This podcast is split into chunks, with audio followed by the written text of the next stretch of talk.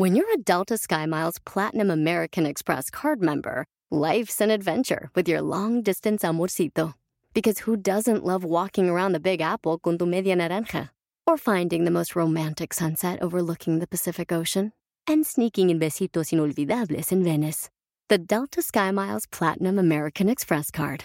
If you travel, you know. Learn more at go.amex slash you know.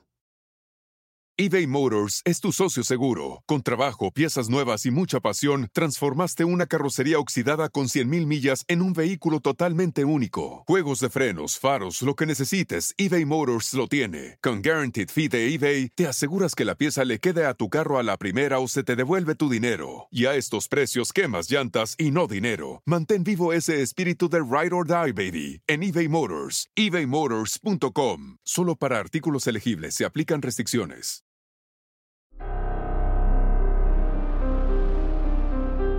En Código Misterio encontrarás temas relacionados con energías, cuarzos, sanaciones, meditación, ovnis, fantasmas, pirámides, misterios inexplicables, culturas antiguas y continentes desaparecidos. Pero también nos remontaremos al conocimiento de nuestros ancestros para vivir una vida más sencilla pero plena. Bienvenidos.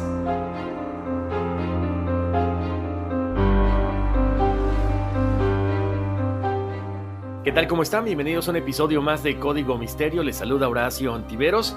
Ya otra semana que se pasó rapidísimo y que tuvimos la oportunidad de investigar un tema. A mí, en lo personal, como siempre yo les digo lo mismo, ¿no? Me interesó muchísimo. Yo no había escuchado de esto y poco a poco vamos a ir platicando de lo interesante que es esta situación. ¿Por qué? Porque el tema tiene que ver con religión, tiene que ver no necesariamente con viajes en el tiempo como tal, pero sí con algunas pruebas de lo que existió en el pasado. Lo más curioso de esta situación es que cuando estaba investigando, vuelven a salir personajes de los cuales ya habíamos hablado en otros podcasts. O sea, eran personas tan inteligentes, eran personas tan puntuales en ciertos descubrimientos que fueron invitados a participar en diferentes investigaciones. Entonces, en serio, a uno le vuela la cabeza cuando encuentra todo esto, pero bueno, ya ahorita les voy a ir contando. Mientras tanto, ya saben, la invitación de siempre es que vayan escuchando y vayan viendo las fotografías que están en las redes sociales. Estamos como Código Misterio en Facebook y en Instagram. Vayan ahí, chequen todo eso. ¿Qué otra cosa les iba a decir? Bueno, pues estamos en todas las plataformas de audio, ¿no? Estamos desde Apple Podcasts, Google Podcasts, Spotify, iHeart, Amazon. Les invito, como siempre, a pasar la voz de que estamos aquí cada, cada semana y también, por supuesto, de que cada lunes tenemos un episodio nuevo y de que si me pueden calificar con cinco estrellitas en las plataformas donde se puede, será fantástico, en serio, se los voy a agradecer muchísimo. Oigan, eh, para la gente que me estaba preguntando cuáles son los temas que hemos tocado, los pueden checar directamente en cualquier plataforma de audio, pero bueno, con mucho gusto se los comento aquí, ¿no? El tema con el cual arrancamos, que bueno, estaba muy de boga o muy de moda en ese momento, fue el de Donald Trump y la máquina del tiempo Tesla, también el de Billy Mayer y su contacto extraterrestre, los misterios de la luna, El monstruo del lago Ness, El misterio del número 12. Chequenlo, les va a volar la cabeza. Está buenísimo, muy interesante, sobre todo las cosas que hemos eh, visto, que hemos vivido y que no nos dábamos cuenta la relación que tienen con el número 12. Luego, La ciudad perdida de Shambhala, El misterio de la Antártida, El verdadero significado de la esvástica, reptilianos, la raza que conquistó el mundo, Egipto, dioses de otro mundo, la ciudad perdida de El Dorado, las sectas secretas que dominan el mundo, El exorcista, la verdadera historia, Los secretos del planeta Marte, El arca de Noé, mito o realidad, y Portales dimensionales, el de la semana pasada, que bueno, por ahí también tendrá algo que ver con el tema de esta semana.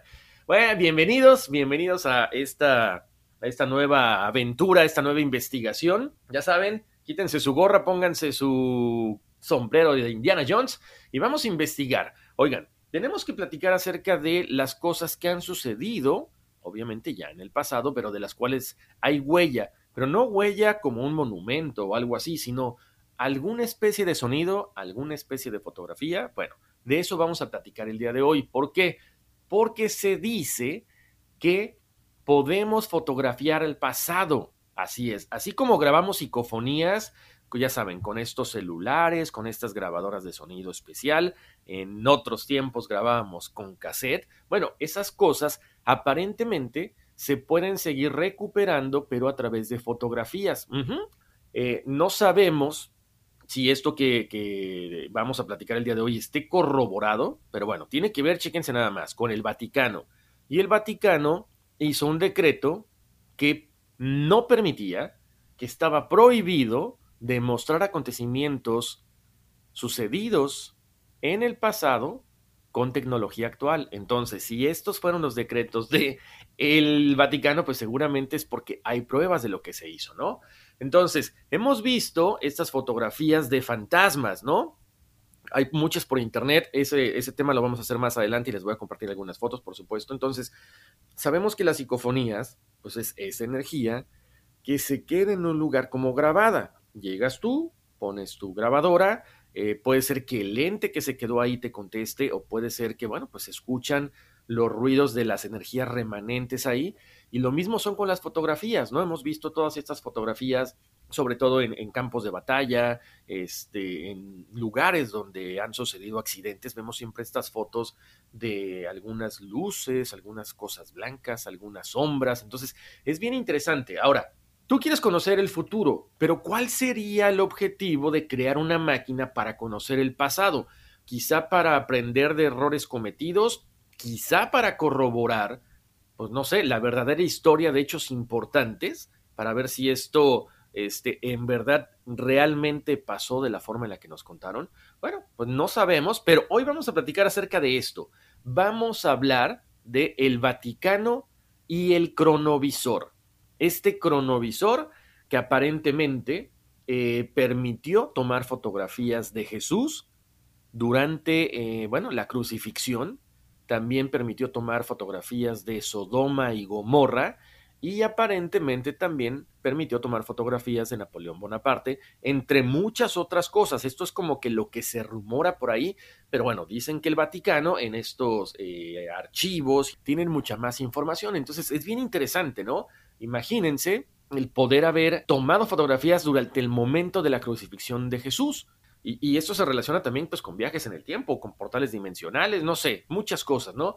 Bueno, vámonos primero con cómo eh, aparentemente existe la intención de crear este cronovisor. Eh, bueno, todo inicia con Marconi, que es uno de los pioneros o los inventores de la radio, y por supuesto Tomás Alva Edison, uno de los grandes inventores, que ellos decían que querían comunicarse con el más allá por medio de máquinas de grabación. No lo consiguen, eso se dice. Yo creo que con tantas cosas que ellos crearon, quizás sí lo podían haber, este, no sé, logrado, pero bueno, ahí está la, la marca que de ahí en adelante las cosas se van desarrollando mucho más fácil, ¿no? Entonces, Mucha gente, como les decía, quiere ver el futuro, lo comentábamos en los portales dimensionales, que a través de los espejos se podía ver el futuro o se podía ver lo que en otros lugares estaba sucediendo. Entonces, bueno, desde ahí ya nos damos cuenta de que queremos ver qué pasa, ¿no? Que hay en otros lugares, que hay en otras eh, dimensiones, en otros planos. El primer cronovisor como tal fue creado en 1897. Lo crea Sir Oliver Lodge él es un científico eh, de la Gran Bretaña, él nace en la ciudad de Liverpool y él comentaba que había logrado transmitir señales de radio a grandes distancias. Entonces, imagínense, sería como pues la patente, sería como que la antesala a lo que inventó Marconi, ¿no? El inventor de la radio. Pero bueno, ¿qué pasa con Sir Oliver Lodge? Él puso una antena en el edificio de la Universidad de Liverpool, en Brownlow Hill, en, la torre del, edificio, ¿no? del reloj. Muchas personas, muchos científicos, compañeros de él, consideraban que esto de las ondas electromagnéticas, que la radio, era completamente loco, que no era posible, lo tacharon como una persona que no estaba muy cuerda, que digamos, y que básicamente pues no, nunca se pudo comprobar. ¿Por qué? Pues porque estaban apenas así como que iniciando las investigaciones, ¿no? Si esto lo hubiera hecho ahorita, pues todo el mundo le creería y le aplaudiría, ¿no? Bueno, Lodge no hace mucho caso de esto, él sigue con sus inventos.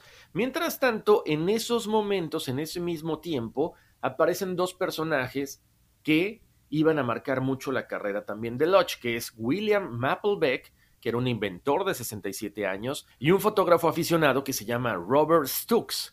Ellos presentan un cronoscopio ante una gran multitud en una, pues que sería como una feria, una feria de ciencia y cultura en Liverpool.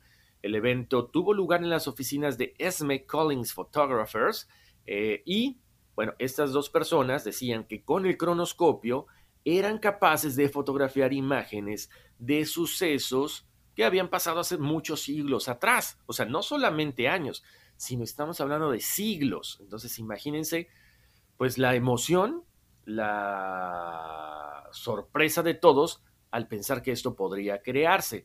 ¿Qué es lo que pasaba con este aparatejo? Bueno, ellos decían que usaban eh, algunos lentes de cuarzo, ya saben que el cuarzo es muy, eh, muy importante en muchos experimentos por la cantidad de energía que se maneja.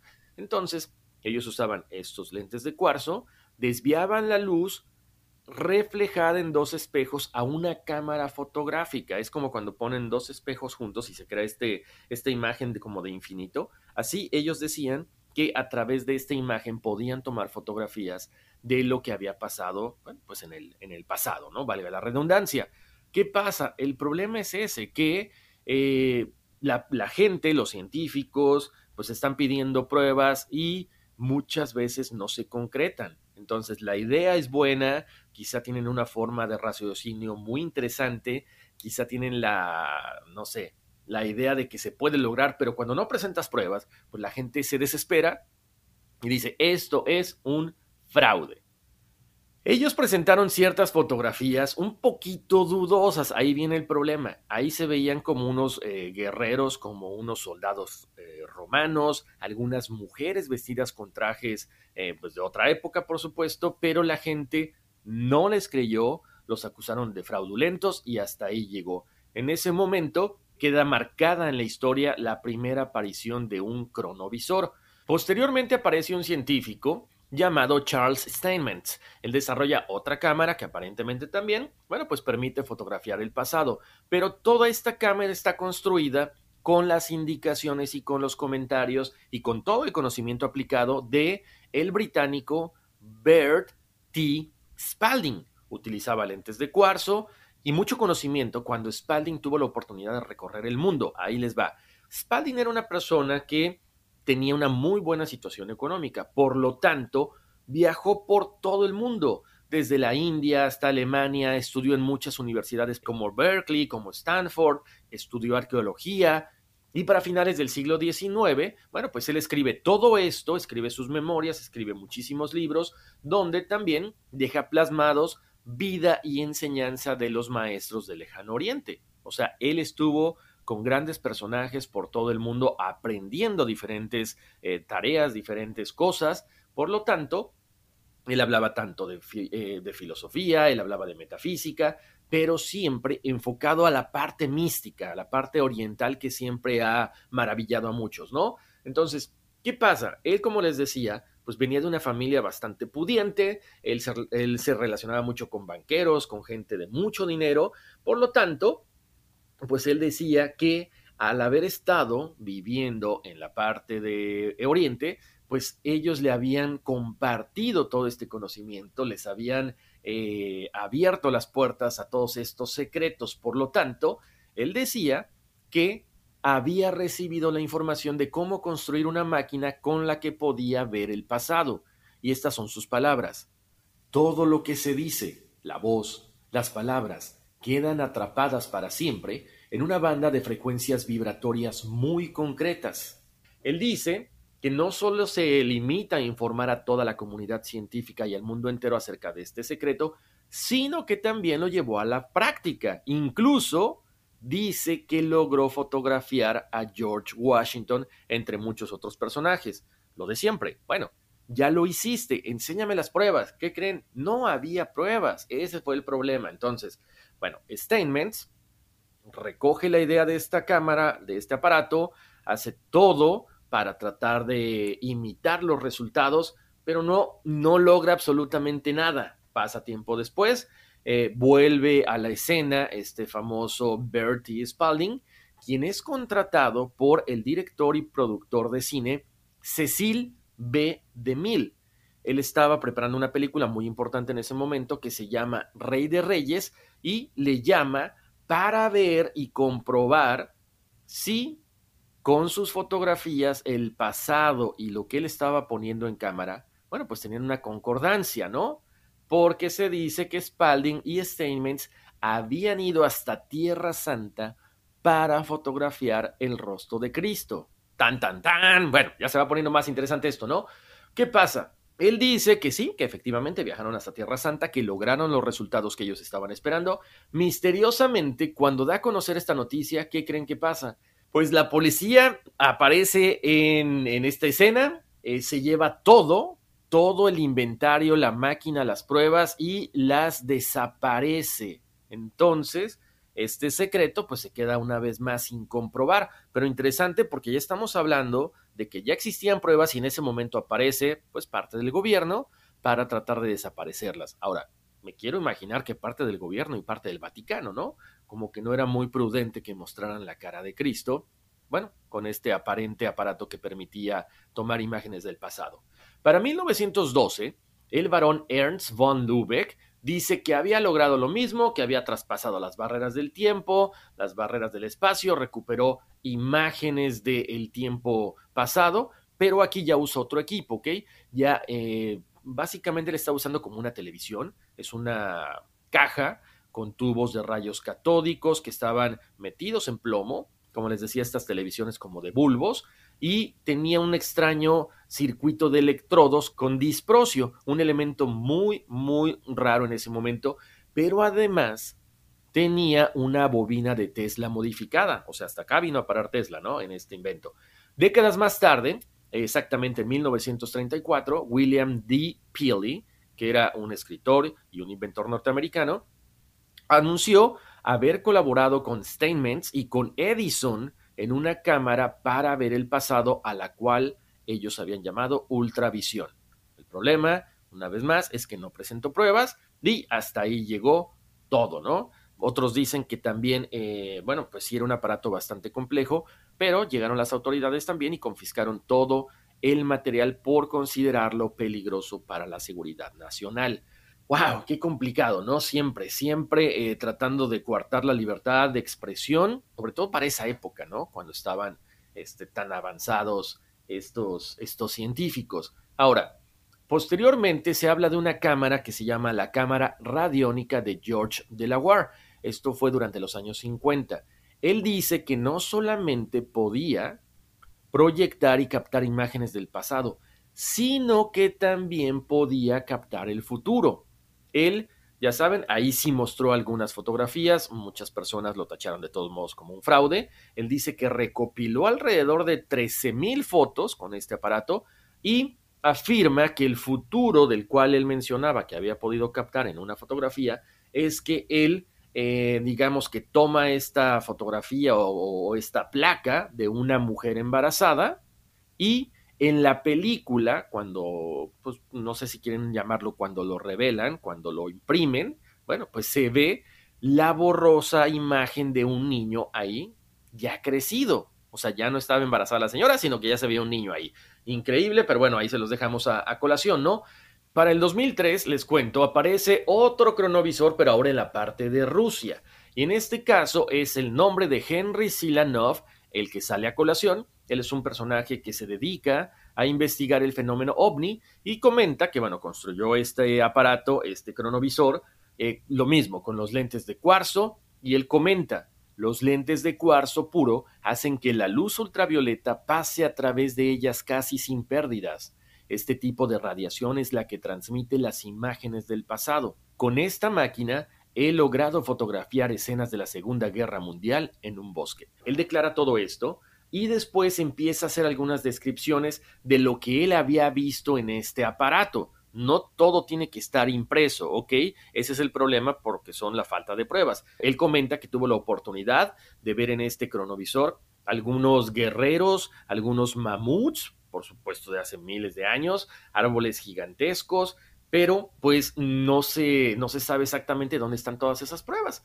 Lo importante es lo que él comenta. Al ser el investigador de fenómenos ovni, llega a la conclusión, bueno, de que estos ovnis, como lo hemos escuchado muchas veces, usan portales para abastecerse de energía. Estos portales, bueno, pues están distribuidos por toda la Tierra y están cargados con una especie de energía y él, rastreando con magnetómetros en esos puntos, ya saben, todos están convergidos en lugares sagrados, por lo tanto, él lo describe como una malla energética alrededor de la Tierra.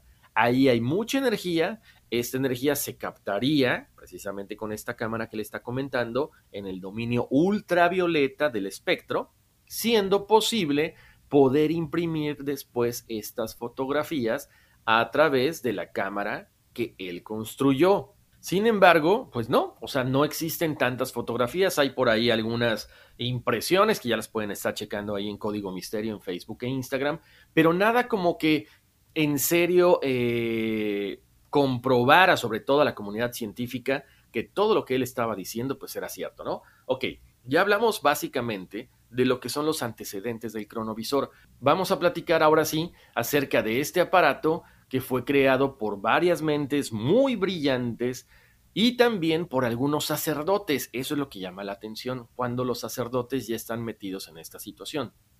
Bueno, el 2 de mayo de 1972, el periódico italiano Domenica de Corriere publicó una noticia que para muchos ha sido como que algo increíble, como algo trascendental. ¿Por qué?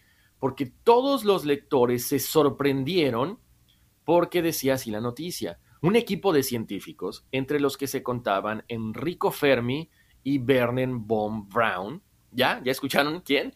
Werner von Braun, este personaje que estuvo en las filas de los nazis, que estuvo aparentemente construyendo los ovnis eh, o las naves extraterrestres que fueron dictadas a través de un medium, este científico que ayudó a Estados Unidos en la llegada a la Luna, este científico también que escribió acerca de la llegada de Elon al planeta Marte, bueno, pues una vez más se hace presente en esta historia. Como les decía hace rato, ¿no? Es muy interesante porque una nos da a conocer, era muy inteligente, pero qué curioso que esté metido en cosas que tienen que ver con viajes en el tiempo, con viajes al futuro, o sea, con toda esta situación. Estos dos personajes, Enrico Fermi y Werner von Braun, estaban dirigidos por el monje benedictino Marcelo Pellegrino Ernetti. Ellos dicen, ahora sí, que habían inventado esta máquina que se llama cronovisor, capaz de obtener imágenes y sonidos del pasado.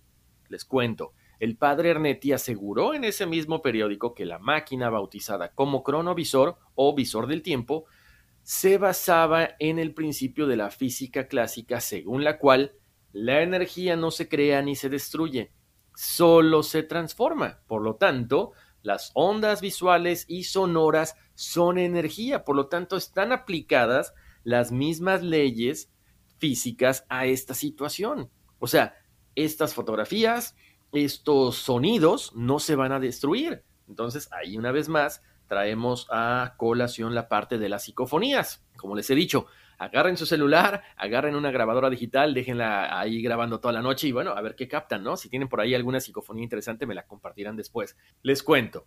Si la energía no se crea ni se destruye, solo se transforma, bueno, pues ese era lo que estaba buscando el cronovisor. Podía acceder a todas estas ondas luminosas, a todas estas ondas sonoras del pasado, para que a través de ciertos software, si lo quieren ver así, las recompone todas estas imágenes, las reorganiza en archivos y en ese momento, ¡pum!, se quedan guardadas, ¿ok?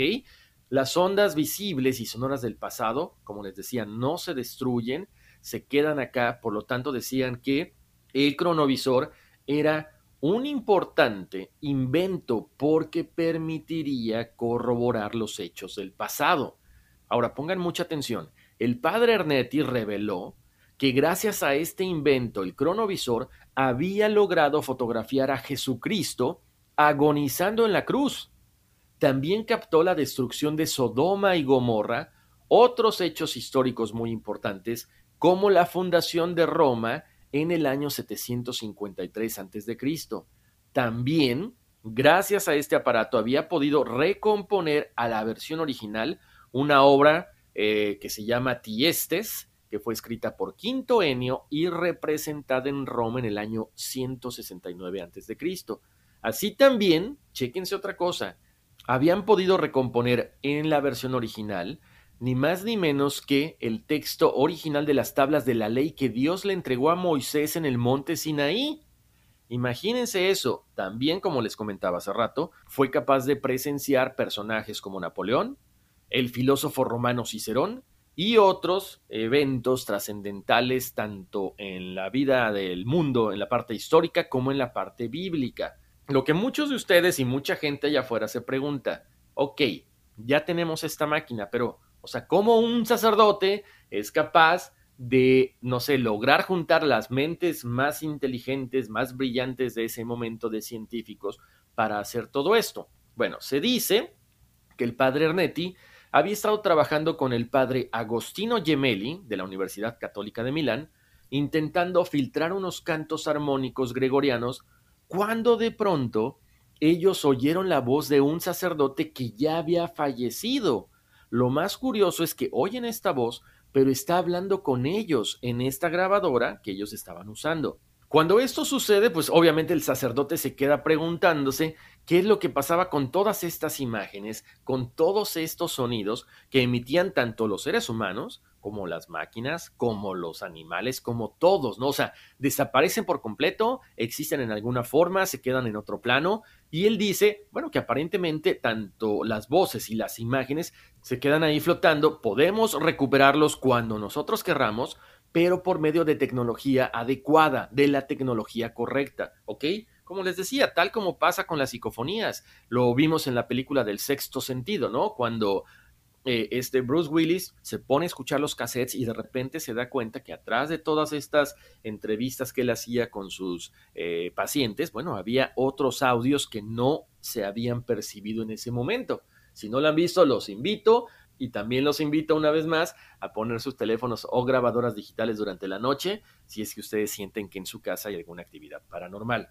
Bueno, continuando con esto, Ok, las psicofonías. Es que son exactamente las psicofonías para que todo el mundo estemos en la misma, eh, en la misma este, línea, ¿no? Ok, aparentemente son fenómenos de voz eléctrica o como se llama EVP, son sonidos de origen electrónico que quedan registrados en diferentes grabadoras. Si nos vamos a la etimología, eh, psicofonía está eh, compuesta por psique y fonos, que es un sonido producido por una energía psíquica. Según los investigadores del fenómeno paranormal, dichos registros, dichos audios, dichas voces que se quedan ahí, pues muchas veces pueden llegar a contestar preguntas de las personas, llegar a producirse una especie de diálogo o simple y sencillamente aparecen porque se queda la energía atrapada ahí, ¿no? Como les decía, pueden ser instrumentos musicales, pueden ser sonidos de animales, pueden ser sonidos de cualquier, eh, no sé, cualquier fuente, puede ser un balazo o algo así por el estilo, ¿no?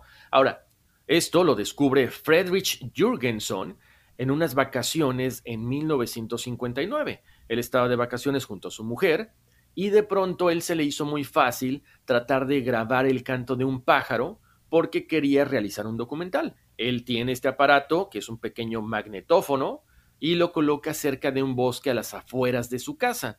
Guarda silencio por mucho tiempo, guarda silencio para que el sonido de los pájaros se registre en el aparato hace varias tomas, después desconecta todo, se mete a su casa para ver si eran los sonidos que él necesitaba de estos pájaros y cuando lo está escuchando dice, a ver, a ver, a ver, hay algo muy raro en esto. Escucha perfectamente cómo están treinando los pájaros, pero aparentemente, o sea, al fondo de la grabación, se escucha alguien, o sea, una persona que está imitando el trinar del pájaro, el sonido. Entonces dice, a ver, esto no es posible, o sea, ¿cómo?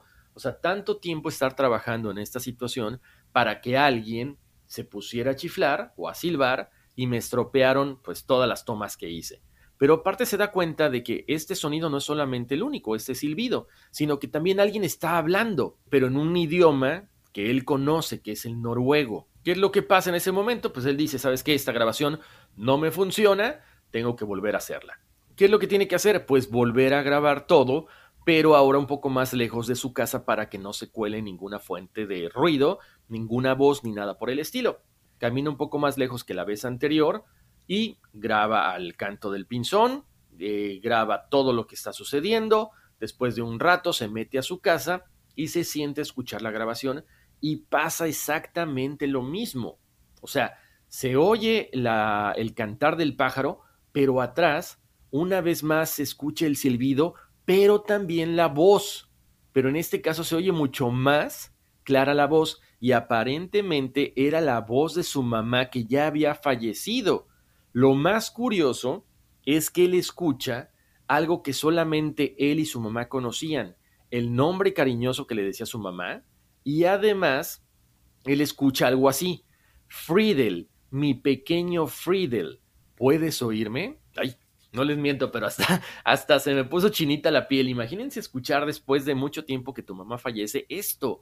A raíz de este experimento o a raíz de este suceso, pues es como que empieza a volverse muy famoso toda la cuestión de la psicofonía. Ya aclarado este punto, ahora sí permítanme regresar con la cuestión del cronovisor. Les había comentado, el padre Ernetti se acercó a todas estas eh, mentes brillantes para tratar de trabajar en el proyecto del cronovisor. Como les decía, estaba por supuesto Enrico Fermi, uno de los diseñadores de la primera bomba atómica, el científico alemán Werner von Braun, que era ingeniero aeroespacial, y se dice también, chequense, esto me sorprendió, que Albert Einstein también trabajó, pero de manera secreta, en el desarrollo de esta máquina.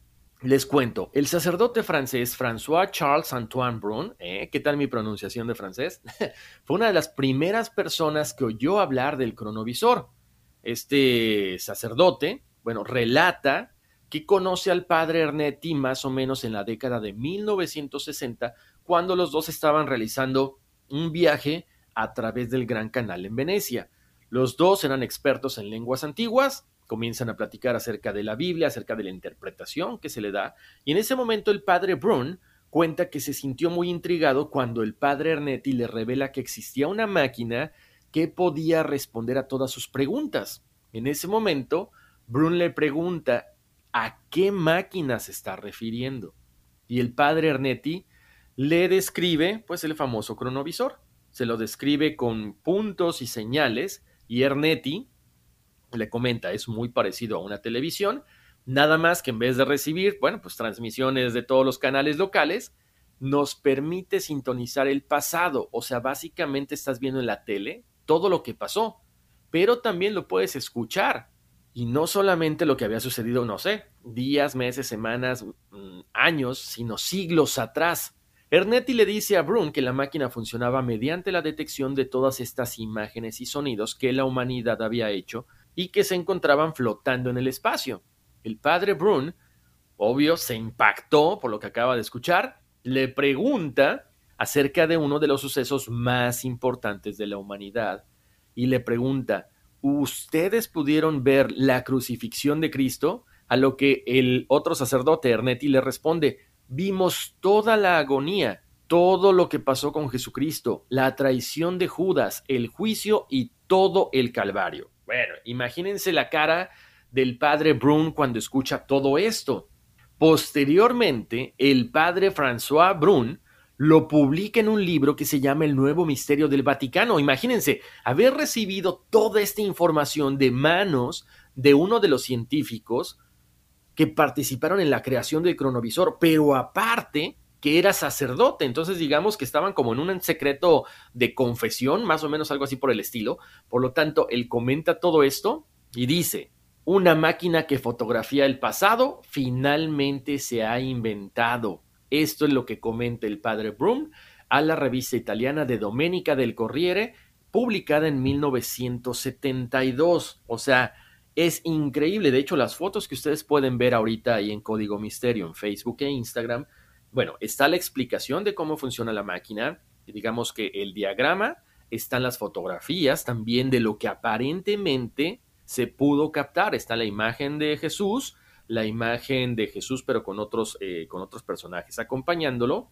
¿Por qué no se ha dicho más? No sabemos. Lo que sí es que este cronovisor estaría eh, fabricado con diferentes cosas, ¿no? Con diferentes cosas que ya hemos platicado durante este podcast. O sea que no, no estaban tan locos las personas que en su momento quisieron crear esto. ¿Por qué? Porque tenían ciertas aleaciones de metales preciosos, como el oro, por supuesto, tendrían antenas, cátodos electrónicos, electrodos, diales y palancas para cambiar la sintonía o buscar las señales electromagnéticas. ¿Qué pasa con este proyecto después? Como sabemos, pues esto significaría un gran adelanto para la humanidad, pero también si cayera en manos eh, no muy buenas podría significar pues algún peligro para todo el mundo. Por lo tanto, pues lo de siempre. El Vaticano, en este caso a través de Pío XII, cancela este proyecto y se queda con todas las pruebas y también con la máquina. Ojo, no la destruyen, sino que simplemente se guarda en la Santa Sede, en el Vaticano. Otros dicen que, bueno, no fue destruido, pero que sí fue desmantelado para evitar que cayera en las manos incorrectas, ¿no? Ahora, lo curioso del caso, chequen nada más esto. El padre Ernetti, posteriormente, él continuó hablando de su máquina en algunas conferencias sobre fenómenos paranormales a las cuales fue invitado. Obvio, nunca presentó el aparato, pero sí decía que, eh, bueno, tenía pruebas, ¿no? Como el texto en latín antiguo de la obra Tiestes que les mencioné hace ratito y el padre Ernetti, antes de fallecer en abril de 1994, escribió una carta donde insistió que la existencia de esta máquina era cierta, pese a que muchos sostuvieron que se trataba de una farsa, especialmente cuando analizaron la supuesta fotografía que el cronovisor había captado de Jesús en la cruz, porque en esta foto, chequenla nada más y compárenla con la que está a un costado, la fotografía muestra a un Jesús preocupado, se le ve la barba, él está mirando hacia arriba, pero muchas personas dicen que esto es una reproducción de una estatua de Jesús crucificado en la iglesia del amor misericordioso de Colavalenza en Perugia, en Italia. Pero, bueno, siempre deja la duda, ¿no? Y además de la fotografía, muchos expertos en latín antiguo afirmaron que el presunto texto de la obra Tiestes incluía algunas palabras en latín que no existían en el momento en que ésta había sido compuesta. Entonces, por esto, muchas personas no le creían al padre Ernetti. Como les decía, él, eh, antes de fallecer, también ya había concedido una entrevista a una revista muy importante que tiene que ver con fenómenos paranormales, con investigaciones, que se llama Más allá. Y el padre comentó, todo ha terminado, yo ya hablé, el padre Pío XII nos prohibió que divulgáramos cualquier detalle de esta investigación porque la máquina del pasado es muy peligrosa. Puede cortar la libertad de conciencia del hombre, ya que con estos aparatos se podrá conocer qué ha estado haciendo esta mañana, dónde, cuándo y cómo. El sacerdote, ante la consulta de si era cierto que todavía tenía en su poder el texto original de las tablas de la ley que Dios le había dado a Moisés en el monte Sinaí, confesó que sí, sí lo tenemos en el Vaticano, pero no lo podemos develar y no sabemos cuándo podremos hacerlo porque hay muchas cosas que reciben el nombre de secreto de Estado, no solo del Vaticano, sino del mundo entero. Por eso no es posible hablar. Espero que pronto se pueda, pero es muy difícil. Se revelarían demasiados secretos, cambiaría nuestra concepción de la historia de la humanidad e incluso las lenguas serían irreconocibles. Él comentó eso y ahora sí viene lo que yo les comentaba al comienzo del podcast. Para 1988, el Vaticano emite un decreto que decía, serán excomulgados todos aquellos que capten o divulguen con cualquier instrumento técnico acontecimientos pasados. Ahora, ¿qué pasa? Cuando una institución tan grande como la Iglesia Católica lanza esta advertencia, pues es que seguramente el cronovisor sí existe y quizá si se da a conocer cómo se fabrica este cronovisor, pues mucha gente, muchos científicos, muchas personas que tienen al alcance todos estos elementos pudieran replicar el cronovisor original. Entonces, bueno, como siempre, la decisión la toman ustedes. Ahí están estas fotografías que supuestamente fueron tomadas con esta máquina. Eh, para muchas personas son falsas. Como les decía, la foto de, Jesús es muy similar a esta, a esta escultura que está en el santuario del amor misericordioso en Colavalenza, en Italia, en, en Perugia. Pero también hay algo interesante acerca de esta escultura, que el padre Ernetti dice que había llegado por inspiración divina porque fue esculpida bajo la dirección de una monja que tuvo una visión de la crucifixión. Entonces, bueno, si esto que vio la monja y fue plasmado en esta escultura tiene un origen divino, pues quizá la fotografía esta que les estoy mostrando quizá aparentemente podría tener un origen divino también, ¿no? Y ahí es donde se pone más interesante, ¿no? Estamos hablando de intervención divina. Increíble una vez más cómo todos los personajes tienden a relacionarse. Si Von Brown viviera en estos momentos, yo creo que sería eh, blanco de muchas entrevistas, blanco de muchas críticas incluso, ¿no? Por lo que hizo, por la gente con la que se relacionó, pero sobre todo en cuestiones científicas, creo que sería bombardeado con grandes eh, preguntas por mucha gente que nos hemos ido enterando de todas las cosas en las que participó y que aparentemente pues eran secretas, ¿no? Oigan, muchísimas gracias como siempre por haberme acompañado. Yo estoy feliz de estar haciendo todos estos podcasts semana tras semana, de que las descargas van en aumento, de que los seguidores van en aumento. Por cierto, para la gente que nos escucha, este, de repente me dicen, oye, ¿por qué subiste fotos de un tema que no has platicado? Les cuento, yo todos los martes y los viernes me enlazo con el Tarzán de Radio Láser allá en Los Ángeles. Entonces platicamos acerca de todo esto, pero bueno, también recibimos las dudas de la gente. Entonces, eh, ahorita pueden ver algunas fotografías de los astronautas del pasado, porque precisamente platicábamos de este de esta investigación, ¿no? Que más adelante se las voy a traer a ustedes porque es muy, muy buena y muy extensa. Pero bueno, por eso las ponemos. Si me quieren contactar, lo pueden hacer a través de mi correo electrónico, que es contacto arroba códigomisterio.com. Si quieren ustedes comprar alguna, algunas de las cosas que yo les recomiendo, desde los cuarzos, desde el tarot, algunos libros, algunas velas, algunas lámparas de sal, lo pueden hacer en horacioontiveros.com. Ahí también para la gente que me sigue preguntando qué onda con la numerología, ahí les explico cómo sacarla saber acerca de la compatibilidad que tienen con su pareja. Y por supuesto también los invito a que escuchen los otros proyectos en los que yo participo, que es All for NES o Todos por el NES, donde platicamos acerca de bienestar integral. Entonces, ahí están todos los proyectos, ahí está todo lo que yo hago con todo el corazón para todos ustedes. Muchísimas gracias. Este, gracias por los comentarios de los memes que de repente ponemos, de repente esos videitos que, que los espantan. Bueno, este es con puro motivo de entretener. Me encanta que, que, bueno, que participen, me encanta que comenten y ya saben, Aquí estamos para lo que ustedes quieran. Sus recomendaciones las pueden hacer a través del correo electrónico, a través también de las redes sociales. Les mando un abrazo muy grande, bendiciones y vámonos, que aquí espantan. It's your time. Join global thought leader, executive producer, and New York Times bestselling author TD Jakes and today's leading culture shifters for an experience unlike any other. At the 2024 International Leadership Summit, spiritual and business leaders can gain the practical tools they need to maximize their timing for success. With world class discussions, breakout sessions, and networking opportunities, this is where your dreams turn into reality. Timing is everything, and your time is now. March 21st through 23rd in Dallas, Texas. Register today at thisisils.org. Chapter 1 Wayfair welcomes you to the neighborhood. Our hero, Titus Burgess, ambled down the stylish street of an enchanting utopia.